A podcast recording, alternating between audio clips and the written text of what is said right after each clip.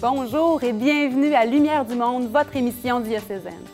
Cette semaine à l'émission, on reçoit sur le plateau M. Jean Champagne, un entrepreneur hors pair. On va aussi vous présenter la chronique d'Antoine Malenfant, Église et Société.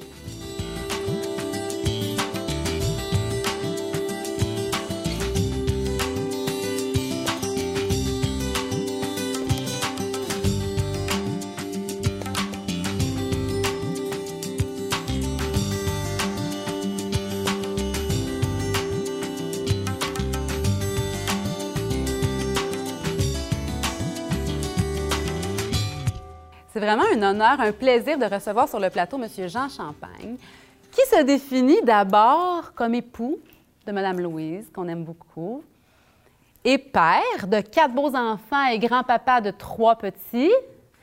Mais vous vous définissez aussi comme entrepreneur à trois niveaux. J'aimerais ça que vous déployiez ça un petit peu. Expliquez-nous qu'est-ce que ça veut dire être entrepreneur à trois niveaux? Moi, souvent, les gens, quand ils me demandent qui suis-je, je commence par ma vie de famille parce que c'est ma priorité. Après ça, je parle de ma vie de foi. Puis après ça, je dis que je suis un entrepreneur, mais je suis un entrepreneur à trois niveaux. Euh, je suis un entrepreneur économique. Euh, euh, j'ai mis sur pied une entreprise il y a 27 ans. Maintenant, je suis retraité depuis Noël, une entreprise de près de 200 employés, avec un déploiement partout en Amérique du Nord. Par la suite, je peux dire que je suis un entrepreneur communautaire. Parce qu'avec Louise, on a mis sur pied des organismes communautaires, dont le Club Parentaide, on va voir tout à l'heure dans la vidéo, euh, la Corporation d'Île-Ronde. Présentement, je fais aussi d'autres projets importants. Puis je suis un entrepreneur spirituel. Ça, ça, peut paraître drôle un petit peu. Hein. Je, te vois réagir. Oui. Euh, oui, je suis un entrepreneur spirituel parce que j'utilise mes, talents pour faire évoluer des projets pour le Christ. OK, pour le Seigneur. Des exemples de projets spirituels où vous avez entrepris des projets pour le Seigneur? Bien, écoute, euh, c'est toute notre vie à moi et Louise, mais c'est principalement aussi la mienne. Euh, on a commencé comme euh, à notre église, au service de l'hôtel, servir la communion, donner la communion, servir la messe, lire, Louise chante. Par la suite, on est allé au comité pastoral de paroissial, le CPP de l'époque. Euh, à travers de ça, on a travaillé beaucoup euh, pour plein de choses, mais du CPP est né le Club Parentaide. Parce qu'à l'époque, Jean-Paul II, c'était l'année de la famille, puis il disait faites, quelque chose pour les familles, euh, vous, dans l'Église. Fait que Louise avait dans le cœur de partir un organisme de soutien aux femmes, aux mères, puis c'est devenu un organisme de support à la famille qu'on a parti. puis ça, c'est venu du CPP. Fait que c'est des exemples d'entrepreneuriat spirituel que je nomme. Si vous le voulez bien, on va écouter le reportage qui a été produit au début de l'été, à la fin du printemps, avec vous. On va vous voir dedans, mais présentez-nous-le. C'est quoi que vous avez entrepris là, euh, sur votre plan, sur le plan communautaire? Bien, dans le fond, euh, on a parlé d'entrepreneuriat.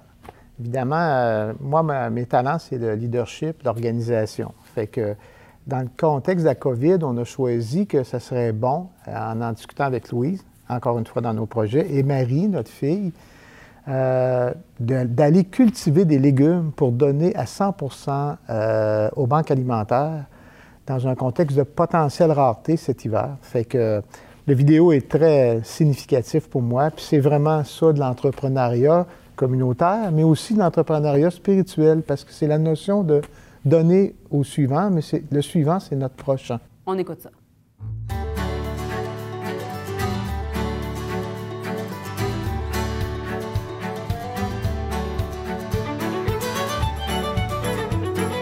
Et aujourd'hui, je me trouve à être en Beauce.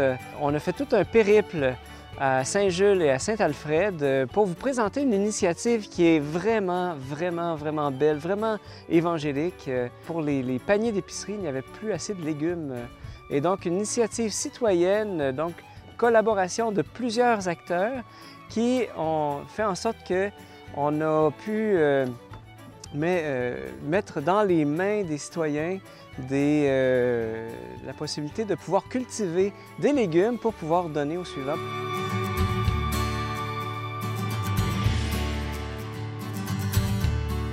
Alors, je suis euh, avec Jean Champagne, fondateur du Club Parenthède avec son épouse euh, Louise Mathieu. Tous ces projets-là sont, sont, sont, venus dans ton cœur.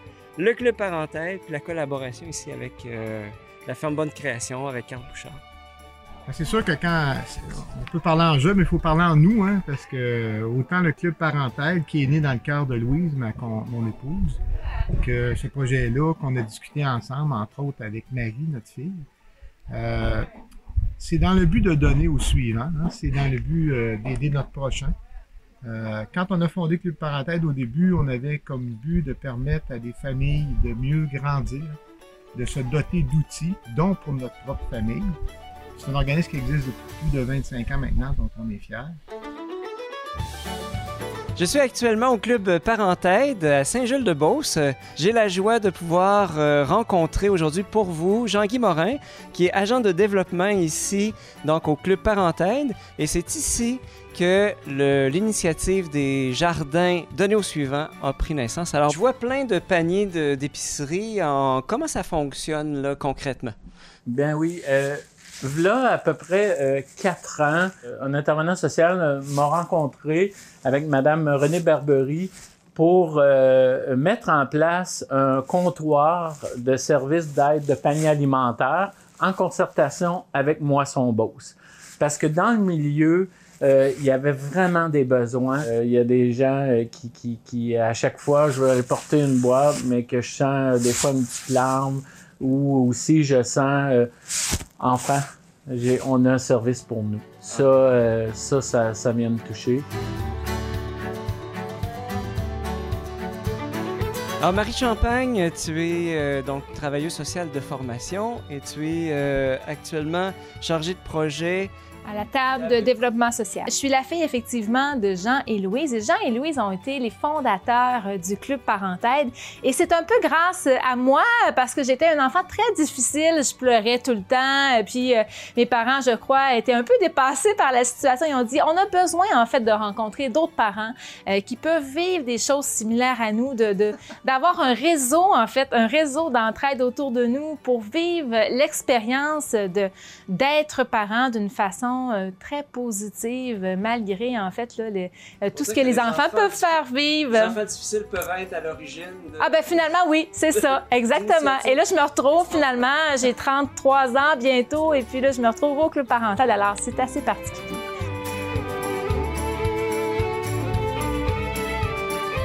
Alors je pense que dans cette euh, initiative des jardins donnés au suivant, il y a en fait il y a eu beaucoup d'idées, beaucoup d'initiatives. Peux-tu nous rapidement nous les énumérer?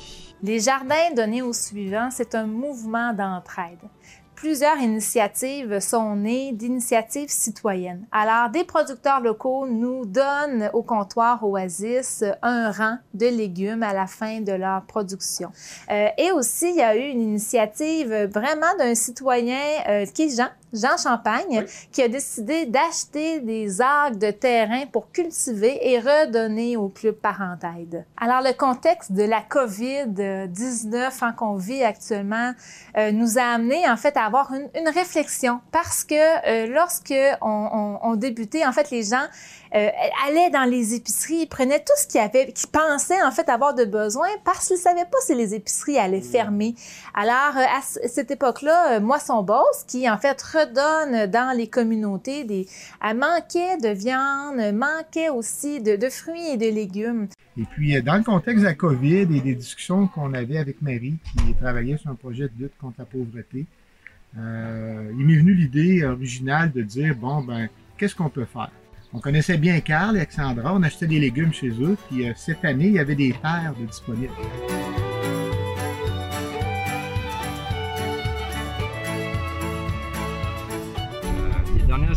On était avec les paniers de légumes, on faisait des livraisons.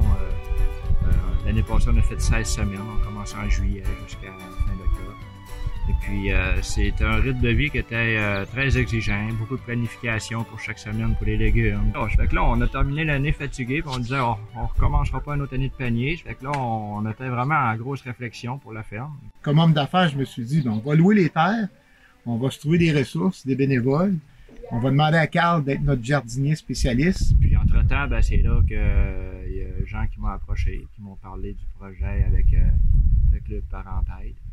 Et puis, euh, ça ressemblait un peu à quelque chose qu'on aimait, là, faire un partenariat. Puis Puis, écoute, c'est devenu un projet où j'espère qu'on va récolter entre 8 et 9 000 livres de légumes pour donner C'est- à 100 et puis venir vraiment en complémentarité avec ce que Moisson Beauce offre. Et même si on en a trop de légumes, redonner à Moisson Beauce pour les autres communautés dans la Beauce. Puis en parallèle à ça, ben, il y a des coûts, évidemment. Il y a des coûts de semences, il y a des coûts de location de terrain, d'équipement, etc. Fait que j'ai été voir des partenaires financiers qui m'ont dit oui. Fait que rapidement, j'ai ramassé l'argent. On a ramassé les bénévoles. Puis aujourd'hui, ben, on fait nos- notre première journée de, de- de semences.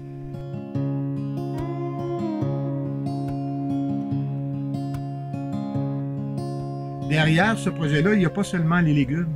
Il y a le fait de rassembler des gens qui ont la chance de donner. Il y a le fait de, de créer un environnement pour euh, permettre à des personnes de venir euh, ensemble dans un but commun.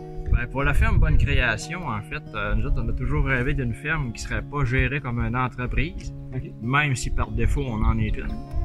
Mais on a toujours voulu plus une ferme qui serait euh, de la collaboration, des gens qui viennent, des partenariats, puis euh, que, nos, no- que nos légumes soient pas juste euh, des légumes comme à l'épicerie que tu payes et que tu emportes, mais tu sais qu'il y a tout un sens derrière le travail. C'est sûr que on- ça revient à dire qu'on peut pas vraiment mettre un prix à ça, là, tu sais. On y met tout notre cœur. Et je vous dirais, c'est la participation citoyenne qui est extraordinaire parce qu'il y a des bénévoles un peu partout à deux mètres de distance qui font différentes tâches, soit qui sont sur le tracteur, euh, soit qui coupent les patates, qui sèment les patates, qui travaillent avec le, avec le râteau. Donc, euh, les gens sont fiers de pouvoir redonner dans leur communauté. C'est que c'est un projet global qui, qui couvre l'humain. Vous l'avez entendu, que le parenthèse, c'est l'humain. Puis l'humain, pour nous, ben, c'est le prochain. Puis c'est totalement en lien avec nos valeurs chrétiennes, puis avec notre vie de bénévolat ou même d'apostolat. Euh, moi, comme je dis, euh, l'Évangile, je le vois en cultivant la terre, euh, puis toutes les paraboles sont là. Ah oui, c'est vrai. Merci beaucoup, Carl. pains et nos deux poissons. Seigneur, nous te les offrons. Multiplie-les pour la fin du monde. Et qu'ensemble nous chantions ton nom. Nos cinq pains et nos deux poissons. Seigneur, nous te les offrons. Multiplie-les pour la fin du monde. Et qu'ensemble nous chantions ton nom. Très inspirant comme beau projet. Suite au reportage, là, il y a eu les récoltes. Parlez-nous des fruits de ce projet-là. Ben, les premiers fruits, euh, Geneviève, c'est des légumes. oui, c'est ça. On s'était donné comme objectif euh, de cultiver euh, des patates, des carottes, des oignons, des betteraves. et puis, on, a, on a récolté 7500 livres de légumes. Wow! Puis, ces légumes-là ont été donnés à 100% euh, à des banques alimentaires, dont celle du Club Parentaide, et à d'autres banques alimentaires de notre région. Puis, en plus, au Club Parentaide, certains de ces légumes-là ont été cultivés euh, par d'autres bénévoles. euh, on a fait du ketchup, des zucchinis, des pains aux zucchinis, qui, eux, ont été aussi donnés aux banques alimentaires. Il là là, sans l'employé du monde, tout ce beau euh, projet-là. Euh, toutes des bénévoles. Oui, la- le groupe de bénévoles dans les champs est né de- du groupe d'hommes qui cheminent dans Familia. Tout à l'heure, je vais vous en parler. Euh, plus de nos amis. Parlez-nous-en tout de suite, voir de Familia. C'est quoi ça? Bien, Familia, c'est un groupe, un groupe d'hommes que moi, j'ai fondé. Louise, elle a un groupe de femmes aussi. On chemine maintenant depuis 15 ans euh, qu'on se réunit. Euh, c'est assez unique. Euh, Je vais parler des hommes. 15 ans que des hommes se réunissent 12 fois par année pour étudier la parole. On a étudié des encycliques de Jean-Paul II. On a étudié l'histoire de l'Église à travers ces années-là, le catéchisme par l'entremise du compendium. Puis on vient de finir Saint-Luc. Ça nous a pris six ans.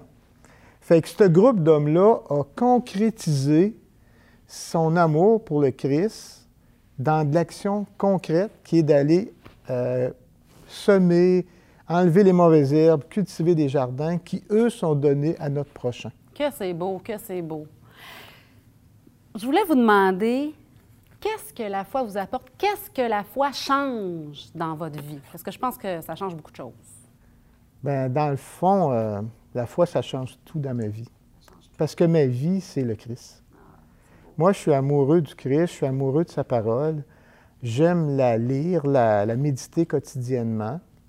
Euh, J'aime aussi la partager. Euh, quand on a parlé du groupe d'hommes de Familia, ben, c'est ce qu'on fait, on partage la parole. Mais ce que j'aime avant tout, c'est de, l'actualiser. Moi, je cherche à être un imitateur du Christ dans mon quotidien, autant dans mes relations avec les gens que dans les projets que je fais. C'est pour ça, tout à l'heure, j'ai parlé d'entrepreneuriat. C'est mon charisme, c'est mon talent, mais de le rendre en action, en concret.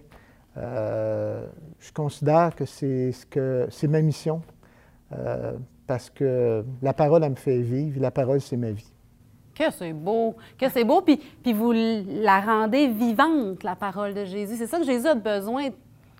Il s'adresse à nous par sa parole pour que sa parole soit vivante pour d'autres. Et puis ben, c'est tellement un bel exemple que vous donnez. euh. Il y a d'autres projets réalisés au nom de votre foi. Là, on en a vu un dans le reportage, vous nous en parlez, familier et tout ça. Quels sont les autres projets que vous avez faits au nom de votre foi en Dieu? Bien, je vais vous associer de communautaire au spirituel. Euh, être bénévole, c'est du communautaire. Euh, on peut faire toutes sortes de bénévolat, on peut être au loisir, on peut être euh, dans toutes sortes de projets. Puis moi, je considère que du bénévolat fait pour le Christ, ça s'appelle de l'apostolat. Parce que en étant un témoin vivant à travers l'action, à travers. Présentement, on est en train, dans notre ville, à Beauceville, de faire deux grands projets. Un projet pour un nouvel aréna, un nouveau terrain de baseball. Je suis en charge avec une équipe de mentors d'une levée de fonds importante. Mais ça, ça va permettre aux familles de se réunir. Puis pour moi, ça, c'est, de l'amour, c'est ça de l'apostolat. Puis on a un autre projet qui est de revitaliser un quartier qui a été inondé, avec la grande inondation d'il y a deux ans. Euh, puis dans ce projet-là, ben, on va redonner vie à ce quartier-là, on va redonner espoir aux gens qui y vivent, puis on va faire que ce quartier-là soit vivant. Ben, moi, je considère encore que c'est de l'apostolat. Fait que je- mon bénévolat, il devient apostolat parce que je le fais selon mes valeurs, selon mon- pour, pour l'amour du Christ aussi. J'espère qu'il y a beaucoup de monde qui sont à l'écoute puis qui entendent ça, puis à qui ça donne des idées pour mettre leur foi en action, tout simplement. Un petit peu de bénévolat, des projets, s'entourer de gens qui ont les mêmes élans que nous. Euh, C'est très inspirant. Merci d'être qui vous êtes. Une autre petite question pour vous, moi, parce que ça me pique ma curiosité. En ce moment, les projets en cours euh, qui sont en, train de mûrir, là, vous pourriez nous donner des scoops des prochains projets qui existent peut-être pas encore, pourquoi pas. Quels sont vos projets, vos, grands désirs, vos intuitions pour l'avenir? Il faut vous dire que je suis un retraité depuis Noël, je l'ai dit tout à l'heure. Donc, euh, ma vie active économique, la partie entrepreneur économique euh, prend moins de place. Fait que ma vie est plus consacrée à ces projets-là, au communautaire et au spirituel. Bon, moi, ce qui m'allume beaucoup, c'est Familia. C'est le groupe d'hommes, le groupe de femmes. Mais Familia a fait aussi des petits. Euh, ça fait 15 ans. Cette année, on orga- organise notre 15e retraite à Saint-Benoît-du-Lac. J'attire avec mon équipe, parce que je fais rien sans des grandes équipes. hein. J'ai toujours plein de monde autour de nous. On s'entoure. Si on veut aller loin, Au passion, puis ça entoure des gens qui ont les mêmes valeurs. Fait un des projets qui va s'actualiser, c'est la retraite à Saint-Benoît-du-Lac. On est plus ou moins 70 pers- hommes qui viennent à Saint-Benoît-du-Lac depuis 15 ans, qui viennent de partout au Québec. Après ça, il y a aussi la, la notion des rencontres fraternelles. On a parti ça à Beauceville. Fait qu'on a réuni depuis deux ans euh, une centaine de personnes, quatre fois par année, autour d'un thème, à- autour d'un repas. Fait que ça, c'est vraiment très actuel. Les jardins de nos suivants, bien, le scoop, c'est qu'on on recommence en 2021. C'est une grande nouvelle. bonne nouvelle! On veut augmenter notre production, on veut donner plus. Fait que c'est vraiment des projets actuels euh, qui, qui m'animent le, le plus. Tellement, merci. Si je pouvais dire un autre mot, là, vous avez toute ma gratitude, la gratitude du peuple de Dieu qui a besoin que des hommes comme vous, puis d'autres hommes qui se rassemblent avec vous aussi, se lèvent, se tiennent debout pour être au service du peuple de Dieu, euh, qu'on mette nos talents au service de Dieu. C'est tellement ça euh, qui, est, le cœur de notre foi. hein, euh, ne pas aimer seulement en parole, en pensée, mais en acte et en vérité. Vous êtes un témoin. Je vous remercie beaucoup pour votre présence avec nous aujourd'hui, en espérant que ça inspire d'autres à faire de même. Merci beaucoup, Geneviève. Passons maintenant à la capsule liturgique avec notre sympathique Jérôme Frenette qui va dépoussiérer la sacristie. Il nous présente l'aube aujourd'hui. Pour la capsule d'aujourd'hui, on se retrouve encore dans le musée de l'archevêché. Aujourd'hui, je vais vous parler de l'aube. L'aube est une tunique à manches euh, longues qui descend jusqu'au pied. Alors la couleur blanche est en fait un rappel du baptême au cours duquel le ministre remet le vêtement blanc au nouveau baptisé en lui disant de, de le conserver toujours immaculé pour qu'il puisse rentrer au ciel. Habituellement de couleur blanche, écrue ou beige, elle peut être serrée à la taille par ce qu'on appelle un cingulon, que nous verrons dans une autre capsule liturgique. Dans sa forme moderne, l'aube, elle est très ample et rappelle un peu la coule des moines. Donc la coule, c'est le vêtement des moines, euh, surtout lorsqu'elle est munie d'un capuchon en arrière. Donc, comme vous pouvez le constater, j'en ai apporté quelques-unes. Certaines sont très simples, donc sans décoration. J'en ai apporté quelques-unes avec euh, des petites décorations et ça vient dans... Celle-ci vient de Rome, avec... Euh, elles sont faites à la machine, mais terminées à la main pour obtenir ce petit, cette petite broderie. Celle-ci, avec l'interstice blanche et dorée, vient d'Amérique du Sud et celle-ci vient de Bergame, en Italie. Donc, euh, il n'y a pas de travail à la main, mais il y a quand même une petite décoration qui rehausse un peu le statut de l'aube.